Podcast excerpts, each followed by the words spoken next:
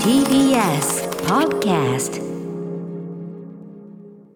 はい水曜日です。日比さんよろしくお願いします。はいよろしくお願いいたします。私歌丸本日は、えー、第6スタジオのね今日はマイゲームマイライフの収録がございまして、はい。えー参上しております。もちろんね、えーアクリル板とマスクのね対策はバッチリの中でお送りしております、はい。ということでねちょっとメールをからご紹介させてください、はい。えーモルトさん、えー日比アナウンサーが毎朝出ている朝ちゃん。お、えー朝ちゃんが明日でファイナルを迎えますね、アトロクリスナーとしては我らの孫が国民の孫こと日比さんが、えー毎朝の生放送から解放されると思うと少し楽しみになっています。それはアトロク水曜日名物酒特集が組まれやすくなるであろうと思われるからです。実際には日比アナウンサーの忙しさは、えーあるでしょうけれども大いに期待しています。ということでございますありがとうございます。いやーということでお疲れ様でございました。ちょっとね、うん。明日ようようようやくとかついにというか、うんうんうん。はいちょっとまだ不思議な気持ちですけれども。番組内でその軽くセレモニーチックなとこあったりするんですか？そういう。そうですね、まあ、うん少しですけれども、ご挨拶、まあ基本的には朝の情報番組ですので、うんうん。あのいつも通りにお伝えするという中で、はい。ちょっとご挨拶の時間をいただけるかなという感じなんですけど、はい、うーん、ねね。え一番しかも大変な時期にねあの日比さん入られて本当にあのお疲れ様でしたということいでありやーちょっますけど。とねあっという間だったので、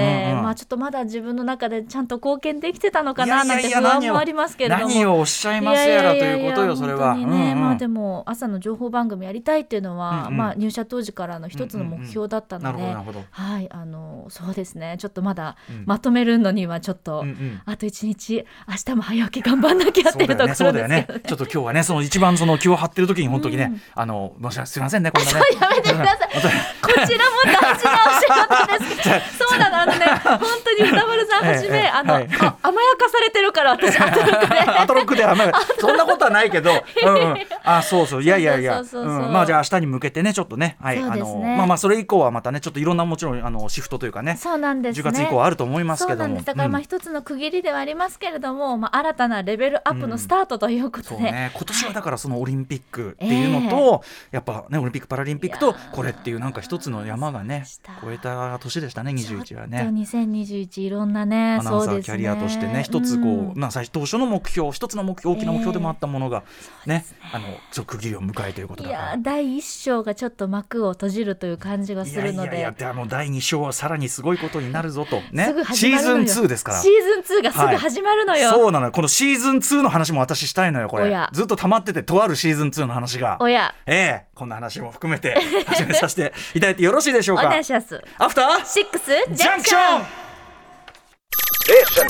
After Six Junction. 9月29日水曜日時刻は6時3分です。ラジオでお聞きの方もラジコでお聞きの方もこんばんは。TBS ラジオキーステーションにお送りしているカルチャーキュレーションプログラムアフターシックスジャンクション通称アトロクパーソナリティは私ラップグループライムスターのラッパー歌丸でございます。そしてはい水曜パートナー TBS アナウンサーの日々真央子です。改めて皆さん明日の朝ちゃん何時からでしたっけ朝ちゃんは？明日朝6時から朝6時から8時まででございます。8時までということなのでぜひね日いやー比さんのえー最終日ねあのお見逃しなきよというねありがとうございます。感じなんですけど、はい。でねちょっとそのとあるシーズン2日々真央子シーズン2そしてとあるシーズン2についての話、ええ。ちょちょっとねその後ほどしたいんだけどその前に、あの不法というか、あはい。そうなんですよ。あのー斉藤隆夫さん、ゴルゴ13などでおなじみね、えー劇画家漫画家、えー、斉藤隆夫さんが、えー、24日にお亡くなりになった84歳でというね、でそうあのーついこの間あの源太郎さんね、えええ。ー8月7日お亡くなりになってツイート特集もやりましたけど、あのーまあもちろんねその斉藤隆夫さん「ゴルゴ13」という作品とかその、えー劇画家としての偉大さというのは皆さん、まあ、ご存知でしょうけども、特にやっぱ源太郎先生ご自身も漫画家としてね素晴らしい作品も残しつつ漫画、えー史研究とか漫画研究家として特にこの斉藤隆夫さんが残されたえー偉業それは何かというと、要するに現在の日本の漫画もう漫画王国ですよね。世界に冠たる日本の漫画王国というのがビジネス的に、えー成立するための素地を作ったのは完全に斉藤隆夫さんであると。つまりその全てのプロ漫画家は斉藤隆夫さんに足を向けて寝れないのだと、えーというような。だからみんなが思ってるよりもっともっともっとすごい人なんだよ斉藤隆夫はという話を、えー源先生は研究として、まあ、本を出されたりとかねいろいろされてました。であのー我が番組としてもですね、まあ斉藤あの源太郎先生もね何度もお招きはしてましたけど、ええ。あのじゃあということで斉藤隆夫先生、まあ、ちょうどほらゴルゴがあのあのギネス取ったりとかしましたんでね。ね続けるというところでしたから。だからそういうのもあったんで、うん。あの斉藤隆夫先生ミーツとその源先生をお二人お招きしてその歴史的なお話をしていただくという、まあ、これぞ漫画史に残る、えーお話をですね。いやラジオ史にも残る。ラジオ史に残る漫画の話と言いましょうか、というのをちょっと目論んでいたんですが、まあ、このご時世いろいろねコロナ禍もいろいろあって、ねまあ、当然源先生もいろいろねご体調の問題もあったりして、はい。まああのじゃあタイミングが来たらタイミングが来たらなんて言ってるうちにこのわずか1か月の間にというかいやーそうですね。ということでちょっとね、あのーそれができなかったのは大変残念ですが、でもあの改めて斉藤先生というのが今の日本の漫画界漫画のこのカルチャーの源泉、はい。源流でいらしたわけですもんね。あの源先生のあの本のタイトルちょっとこれ皆さんにお勧めしておきたい。あの源先生の、はい。あのあの斉藤隆夫さんのほらあの研究1966じゃねえやなんかほら今アトロクチームはい。リサーチ中でございますね。はい。そっちのねサブでねすごくね、うんいいこと言うみたいな感じでうなずいてるばかりじゃなくて調べてねあの すみません私私もすぐ出なくて申し訳ない。ちょっとその話をするべきだとちょっと後ほどその本の話しますけどとにかくあの源太郎先生の斉藤隆夫さん研究には本も出てますんで、うん。ぜひちょっとこちらもですねあの斉藤隆夫先生の偉業をあのゴルゴ13のみならず作品単体のみならずその漫画界に残した偉業という点についてもですねちょっと後ほどちょっと本のあれ入れますね情報をね。はいはい、ということで、ご冥福をお祈りしたいと思います。お疲れ様でしたということです。えー作品でね、味わってきた。あ、そうですね。か小川さん、早いですね、いいですね。一九六一九六六カルテットと混ざってしまいました。えーっと、見せて。えー、斉藤隆夫、えそれ見せて、それ直接。斉藤隆夫、斉藤隆夫、えーっと、ゴリラコレクション、劇画一九六四コミックというね。これです、これです、これ、これ間違い1964コミック。これでいいんだよね。これでいいんだと思いますけどね。はい。ど会社どこから出てます、これ。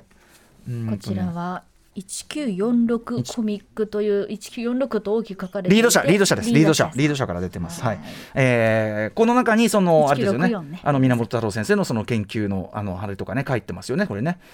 史上、対談が入ってましたね、それでね。はい。なので、こちらを、あの、こちらをとりあえず文献として読むと分かりやすくも出てたりするかなという気がしますんで。改めてじゃあここでねうん噛み締めて、そうですねご活ね。躍を思いたいところですね。はい、これをね聞いてらっしゃる方もちろんその漫画好きの方もちろんこと漫画家の方もいっぱい聞いてらっしゃると思うんですがすねええはいあのまあそのなんていうかなそのご自身のその活動の基盤というのを作った偉人という意味でも、あの斉藤先生のですねあの歴史的なそして源先生の研究成果というその歴史の歩みという意味でもですね、ぜひちょっとこちらあの押さえておいていただきたい。本当に素晴らしい本だと思いますのでね。斉藤あの斉藤隆夫先生の初期の本とかなんかもねあの作品なんかもあの、はい、収録されてたりしますんで。さあということで、えー、斉藤先生のね、まあ、訃報をお伝えしましたけど、はい。何でしたっけ？あシーズン2シーズン2日比真央子シーズン2ですよね。今シーズン2ですね、10月から何か新しいことを、うん。ね頑張りたいところです。いやもちろんなんですよ、それはもちろん日比さんがこれからさらにね TBS、えー、TBS を背負って立つねいやー存在になるということはもうもう火を見るより明るかなんですが。もう末端のものとして頑張ります。そんな中ね、はい。日比さんにもうお勧めしたいのは「はい、ザ・モーニングショー」という来ました。テレビドラマシリーズがございます。シーズン1はもう我々も大ハマりいたしました。ねえ。Apple TV プラスで配信をされています。そうですそうです、ええ。えードラマシリーズがございましてですね、うん。改めて言うとこれは Apple TV プラス、えージェミファー・アニストンであるとか、リース・ウェザースプーンそしてスティーブ・カリルが出演していて、えーシーズン1 2000えーっとねずっとこの番組でもねすごく話題にしてきましたね、2019からはね放送があって。そうですね。もうまさにモーニングショーというタイトルのごとくそう。老舗、えー朝番組のキャスターのおはい二人の話ですよそうですね。最初は男女2人でやってたんですが、ええ。そのスティーブ・カレル演じるベテラン司会者の方に、まあそのえーセクハラの疑義がかけられ、えーで、まあ、番組降板となりでそれに代わってリース・ウェザースプーン、えー演じる、まあ、地方局で頑張っていた非常に生きのいいキャスターが、まあ、いろいろこすったもんでありながらキャストされ、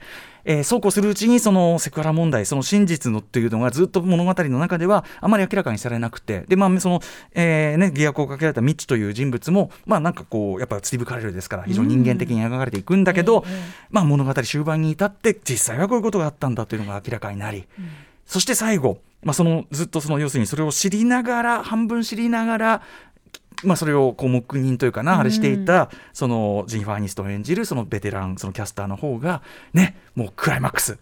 おーというこう展開になっていくもうあの終盤に向けたこうぐわーんと盛り上がりってすごかったですよね。しびれちゃいましたね。そして今回のそのシーズン2はい配信が始まってですね、なんというタイミングで始まったことでしょうか。そうなんですよ。それでしかもですね、ええまあシーズン2はその事件があった後、ジェニファー・アニストン演じるアレックスというベテランキャスターは番組を降板自ら降板して、要するにリリース・ウェザースプーンが、まあ受けえーもも受け取って、でまた別の男性キャスターと一緒にやってるんだけど、というところから始まる。そしてその、えーまあ、セブのセクハラ疑惑とかそれが、まあまあ、実際そのいろいろ、ね、じいろんなことがあって、もうととてもじゃないけどアメリカにいらんなくなったというそのミッチーさんは、まあイイタリアの方でですねまあ、イントン生活を送っていると。要するに、まあ、自分がまあ道歩いてても指さされないようなところにいるつもりなんだけどということなんだけどひっそり暮らしてるわけですけどね。ん。でもそのリース・ウェザースプーンが受け取ったそのザ・モーニングショーは、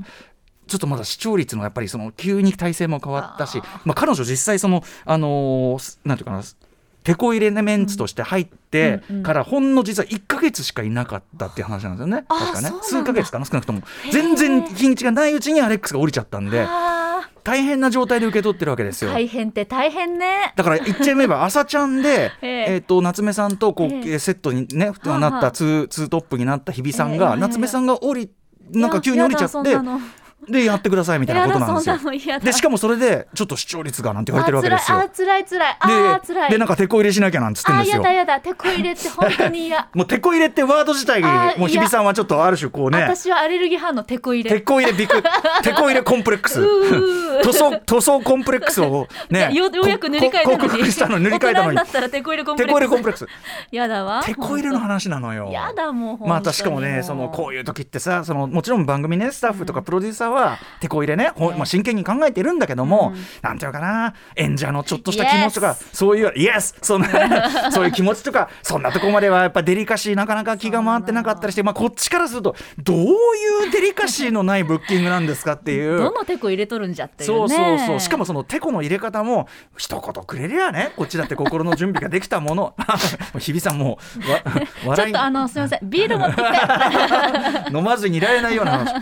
ね？というようなことがまず番組の方ではあると。すごいな。一方そのイタリアでそのイントン生活を送っているそのスティーブ・カレル演じるミッチはもちろん息を潜めてまあ反省して暮らしてるんだけどでもやっぱりこう例えばジェラートを食べてるとアメリカ人観光客の女性に認められてうんもう飯がアイスがまずくなるわみたいなこと言われて。当然のと言っても過言でまあはないそうなけれどもね。んだけどちょっとやっぱりやりすぎっていうか、うん。あのそれをずっとこうカメラで捉えてていやちょっとそのあの私が悪いのは分かるけどちょっと声を落としてくれますか。はあ声なんか落とせないわよ言われてちょっとそのいやあの別に言い返したわけじゃなくて声をちょっと落としていただけますかみたいなそういうような状況になってあちょってと。ヒートアップしすぎちゃってる感じ。とというかそのやっぱりそのある種のなんていうかなこう叩いていい人っていうのに対してなるほど世の中がどういうふうになるかということもちょっと描かれる。でそれに対してそれを見ていたまたイタリアのその女性これあのああえて言いませんけどそれがあるちょっとリアクションがあってみたいな、まあ、そういうような展開もあったり。そしてですねお。今回のシーズン2、あちなみに私こんな熱く語ってますけどまだあの2話 これから、そう。うん、2話までしか来てませんけどね。一一話ずつアップされてる、そうなんです。あのねい大きなそのネタとしてあるのが、まあ、前回はだからそのセクシャルハラスメントでしたけども、コロナなんですね。最初に人一人一人いないニューヨークの街をバーってドローンで映すところから始まってで何ヶ月前ドーンみたいな感じから始まるんですけどつまりコロナウイルスっていうのを完全に読み込んだドラマになってるんですね。どのぐらいの話に今なってるかというと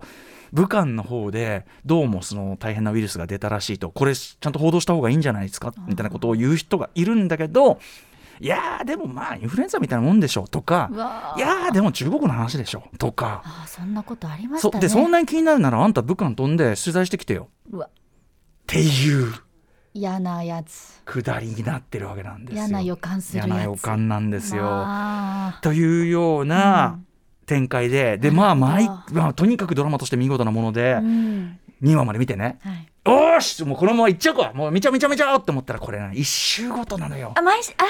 第3話ははい。次の金曜だからあさって。公開なのよ。あそうなんだ。いやドラマってこういうものよ。そうなんで毎週すよね。1週ごと見るものよ。そうなの。もうでもなんか体制がね。い一挙一挙配信のに私でもその甘やかされすぎちゃって。そうなんですよえ？みたいな。ちょっと辛いんですけどみたいな。そうこのねこの1週間がもう待てない体質になっちゃって。待てないね。待てないもんだから他のドラマじゃしょうがねえからって見出すみたいなね。そう。いうのもあって。そうか。でも本当にこれ「モーニングショー」っていうのはちゃんとその報道番組としての側面というか、はい。作り方みたいなところも、うんうんうん。まあ、全然国も違いますし、規模も違いますけど、うんうん。でもすごく共感が持てるというか、うんうんうんあ正しいみたいな気持ちになるので、うんうんうんうんそのリアリティと、はい。そのドラマの構成というのはやっぱさすがシーズン2もじゃあすごくうん。レベルは高いんですね。日比さんがやっぱり見てもっていうかこの各放送業界が関わってる人見ても多分その、そういうところは間違いないと思うし。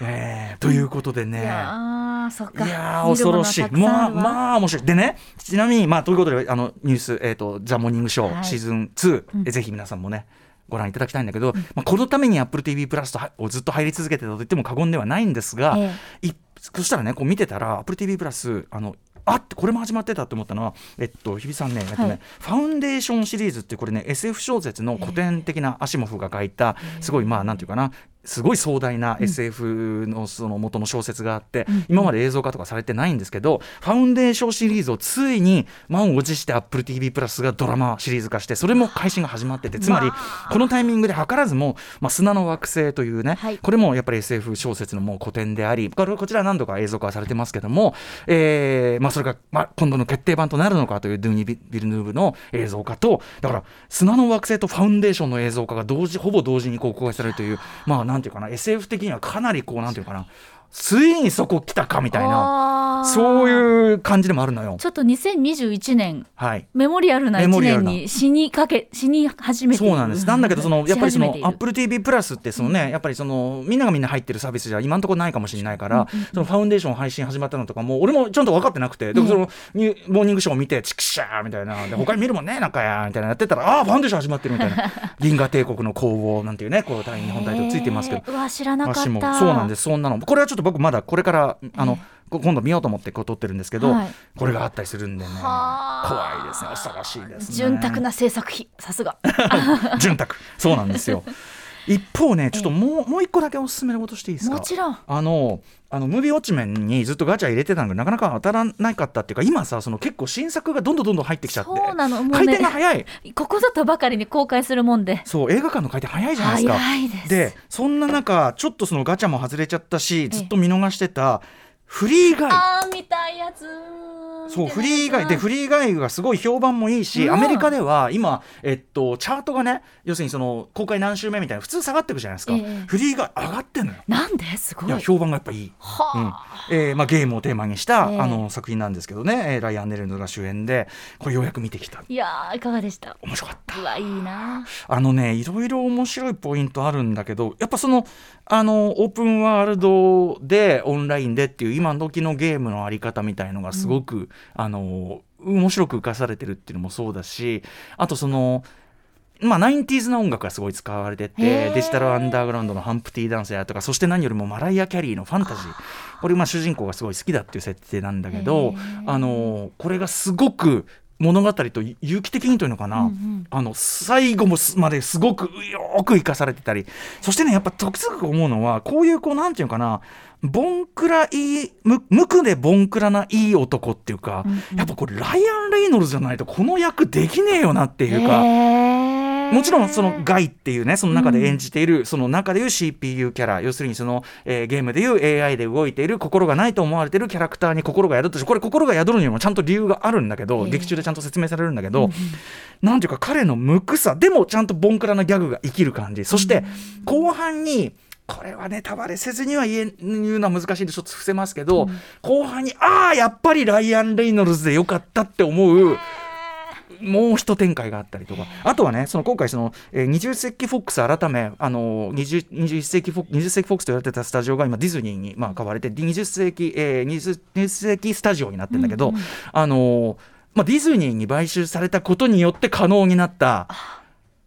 まあとある描写があってですね。あーなんかでもいくつか候補がええ頭の中に、これがねやっぱなんていうかな何でもかんでもディズニー参加ってやっぱりちょっとどうなのって思うところもあるけど、ちょっと怖いぐらいですもんね。正直でもそそこはやっぱり ああやっぱこういうことできるもんなーみたいな。参加ありがとうって言って、うん参加。参うん加、ガンガンガンガンやりみたいな瞬間もあったりとかへねー。あのーすごい面白かったっすやっぱ、へーうんいいいい話だしあのゲームのもちろんゲームのそのディテールみたいなところもそうなんだけど、やっぱあのなんていうの偶話としてもすごくよくできてるしでもすっごい気軽に楽しめてうん誰でも楽しめるみたいな感じのあ時間がちょっと来てしまいましたけどね。間そうかそうか、はい、いろいろえまだ公開はされてるところがある劇場によってはやって見れると思いますんではいこんなのもおすすめでございます。いやーもう休んでなんかいられないわ。ね、日々真央子シーズン2に向けて、はい、えー、様々な面白を発見して紹介するカルチャーキュレーションプログラム、アフターシックスジャンクション、今夜のメニュー紹介いってみましょう。この後すぐはカルチャー界の気になる人、物、動きを紹介します。カルチャートークのコーナーです。今夜は白夜処方の森田修一さん登場です。水曜日久しぶりですかね。あそうかもしれないはい歌丸さんが雑誌ブブカで連載中のマブロンで取り上げるおすすめのアイドル的楽曲聞いていきます。そして C からは日替わりでライブや DJ プレイをお送りするミュージックゾーンライブダイレクト今夜の DJ ミックスはこちらお待たせいたしました。月一企画嵐 DJ ミックス。間違えた私ここ読むとこじゃない。いやでもでもでもでも日比さんが読んでもいいんですよせんねあのとにかくすごくタイムリーなタイミングになりましたけど先月突如引退宣言をした DJ オフィシャルラブさんからバトンを受け継いだ新人 DJ にして、ええ OL 界のリビングレジェンド DJ ヒービーさんという方がね初登場。あれ誰だろうな、うん。非常におめでたいタイミングでもありますがすね。えー図らずもこのタイミングでに、えー初登場 DJ ヒービーさんが2004年の嵐の選曲を披露してくれます。そしてその後7時40分頃からは新概念提唱型投稿コーナー。あなたの映画館での思い出や体験談をご紹介。シアター一期一会です。そして8時台の特集コーナービヨンドザカルチャーは？教えてクレバ先生ブロードウェイミュージカル「イン・ザ・ハイツ歌詞翻訳の知らない世界編」さあ今年の7月映画版公開されてもうこの曲聴くだけで最高ですよ。上がりますよね、この番組でも何度も話題にしてきました。リン・マニュエル・ミランダが生み出した大ヒットブロードウェイミュージカル「イン・ザ・ハイツ」はい、その映画版のね話をいっぱいしてきました、はい。えー今年の春には日本人キャストによる舞台も上演されたのですがその日本での公演用に劇中歌の歌詞翻訳を手掛けたのが、えー私宇多丸の尊敬すべき大後輩ラッパーのクレバさんでございます。はいということで今夜はクレバさんに「イン・ザ・ハイツ」劇中歌の英語詞を翻訳した時の工夫であったり苦労したポイントなどをですね実際に日本公演の音源これ貴重なものです。聞きながら解説していただきます。はい、クレバさん、最近はね、あの文房具企画で主にね、登場していただいておりますが、はい。まあ、今回は何しろニューアルバム、ループエンド、ループスタート、こちらもリリースしたばかりということで、まあ、あのニューアルバムの楽曲も聴いて、あのそのお話も伺いながら、あのクレちゃんは本当に実はいろんな偉い仕事をやっていて、驚くべきクレちゃんの偉い仕事ぶり、あ皆さんの知られざるクレバの偉業という部分も知っていただきたく、こちらの特集、えーしてみましたということで、お楽しみにしてください。はい。番組への感想や質問などリアルタイムでお待ちしています。アドレスは歌丸アットマーク tbs.co.jp 歌丸アットマーク tbs.co.jp まで読まれた方全員に番組ステッカー差し上げます。それでは、アフターシックスジャンクション、行ってみようう After Six Junction.